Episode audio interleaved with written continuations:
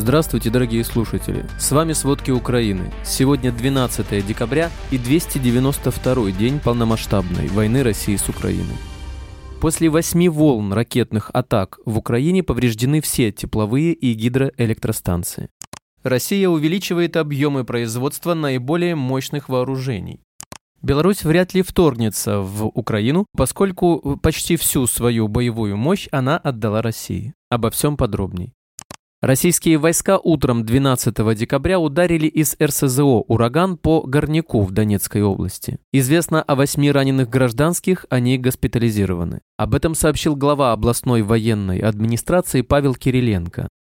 Российская армия за сутки потеряла 620 военных, 24 танка, артиллерийскую систему, 4 беспилотника и другую технику. Общие потери россиян с начала полномасштабной войны составляют 94 760 военных. Это данные Генштаба ВСУ на утро 12 декабря.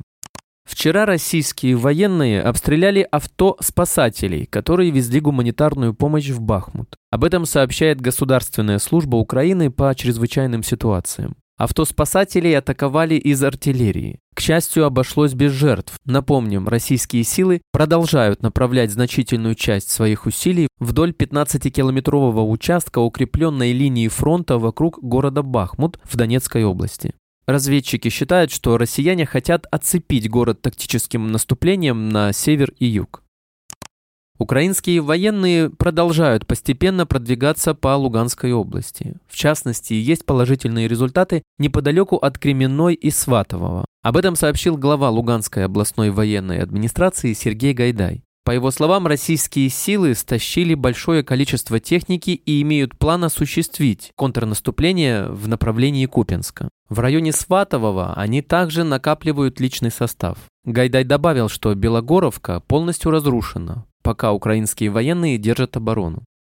В течение воскресенья 11 декабря над Мариуполем наблюдают значительное количество боевых вертолетов, летящих из запорожского направления в сторону Азовстали. Об этом сообщает советник мэра Мариуполя Петр Андрющенко. Кроме этого, в пригороде села Новая Ялта Мариупольского района был обустроен второй лагерь для мобилизованных россиян. К тому же продолжается отток военных из Бердянского направления. Так, в районе сел Демьяновка и Камышевата расквартируют около 500 военных России. Как отмечает советник мэра, размещение российских войск началось после точного прилета по одной из баз на территории Запорожской области. Во временно оккупированном Мелитополе вчера вечером раздалось 10 мощных взрывов, которые были слышны во всех районах.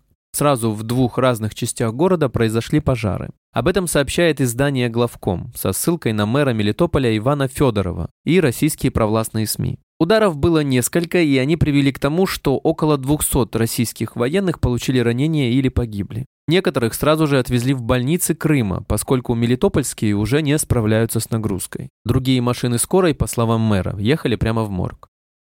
В то же время российские пропагандисты сообщают, что в Кадеевке был нанесен еще один удар по гостинице «Гостевой» на Жданова, где члены ЧВК «Вагнер» обустроили базу. Около 300 тысяч жителей Одесской области до сих пор остаются без электроснабжения после российского обстрела энергетической инфраструктуры 10 декабря. Об этом сообщил глава Одесской областной военной администрации Максим Марченко. Россия осуществила уже 8 массированных ракетных атак, в результате которых повреждены все тепловые и гидроэлектростанции. Об этом сообщил премьер-министр Украины Денис Шмыгаль. Кроме того, ракетными атаками в разной степени повреждены 40% объектов высоковольтной сети. Ранее сообщалось, что всего россияне выпустили уже более тысячи ракет и снарядов по энергетическим объектам в Украине. Бабушкин военкомат Москвы принудительно отправляет в армию 22-летнего Марата Бахалова, единственного опекуна своего отца-инвалида первой группы. Как Соти рассказала сестра Марата, он был схвачен полицией утром у себя дома, после чего в военкомате ему за полчаса оформили военный билет и отправили на сборный пункт на Угришской улице. Добавим, что полиция и сотрудники военкоматов в Москве регулярно стали проводить облавы на молодых людей, их хватают на улице или в общежитиях вузов и отправляют на сборный пункт на Угришской улице, одним днем игнорируя требования закона. Россия увеличивает объемы производства наиболее мощных вооружений, в том числе основанных на новых физических принципах, для противодействия странам Западного блока, поддерживающим нацистский киевский режим, заявил зампред Совбеза России Дмитрий Медведев. Беларусь уже вряд ли вторгнется в Украину из-за динамики внутри страны. Кроме того, в случае вторжения белорусская армия не сможет сделать больше, чем временно отвлечь украинские сухопутные войска от других участков фронта учитывая крайне ограниченную эффективную боевую мощь Минска. Об этом говорится в отчете Института изучения войны. Согласно отчету Международного института стратегических исследований, военный баланс за 2021 год, подтвержденная передача 98 танков Т-72 составляет примерно 18% белорусских запасов, действующих основных боевых танков. Кроме того, сокращается запас артиллерийских боеприпасов Белоруссии за счет того, что она передает их России. Помощь России также мешает Белоруссии проводить подготовку собственных военных. При этом власти пытаются скрыть количество военной техники, отправленной Россией для поддержки вторжения в Украину.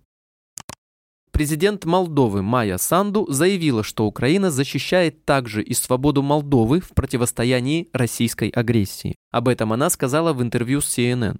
Она добавила, что при отсутствии непосредственной военной угрозы благодаря Украине Молдова сталкивается с гибридной войной, поскольку Россия не прекращает попытки дестабилизировать ситуацию в стране. По ее словам, именно пропаганда и использование энергоресурсов как оружия являются соответствующими гибридной войны. Она отметила, что российский «Газпром» сократил поставки газа в Молдову на 60%, несмотря на контракт и предусмотрительную в нем высокую цену, которую платит Кишинев.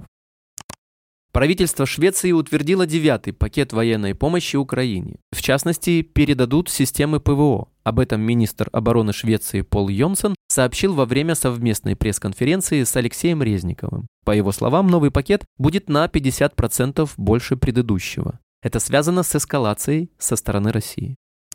Ограничения импорта российской нефти в ЕС в последнее время болезненно ударили по нефтяным доходам России. Об этом пишет издание Bloomberg. Россия потеряла европейский рынок, более полтора миллиона баррелей в день. До конца года она потеряет еще 500 тысяч баррелей в день, если Польша и Германия выполнят свои обязательства по прекращению импорта нефти по трубопроводам. В то же время цены на нефть в мире упали. В конце недели нефть марки Brent продавалась по цене менее 77 долларов за баррель. При этом российская нефть Уралс подешевела еще больше и продавалась чуть более 40 долларов за баррель, то есть по себестоимости. Напомним, 5 декабря вступила в силу эмбарго на морские поставки российской нефти в страны Евросоюза, а также потолок цен на российскую нефть, которую перевозят по морю.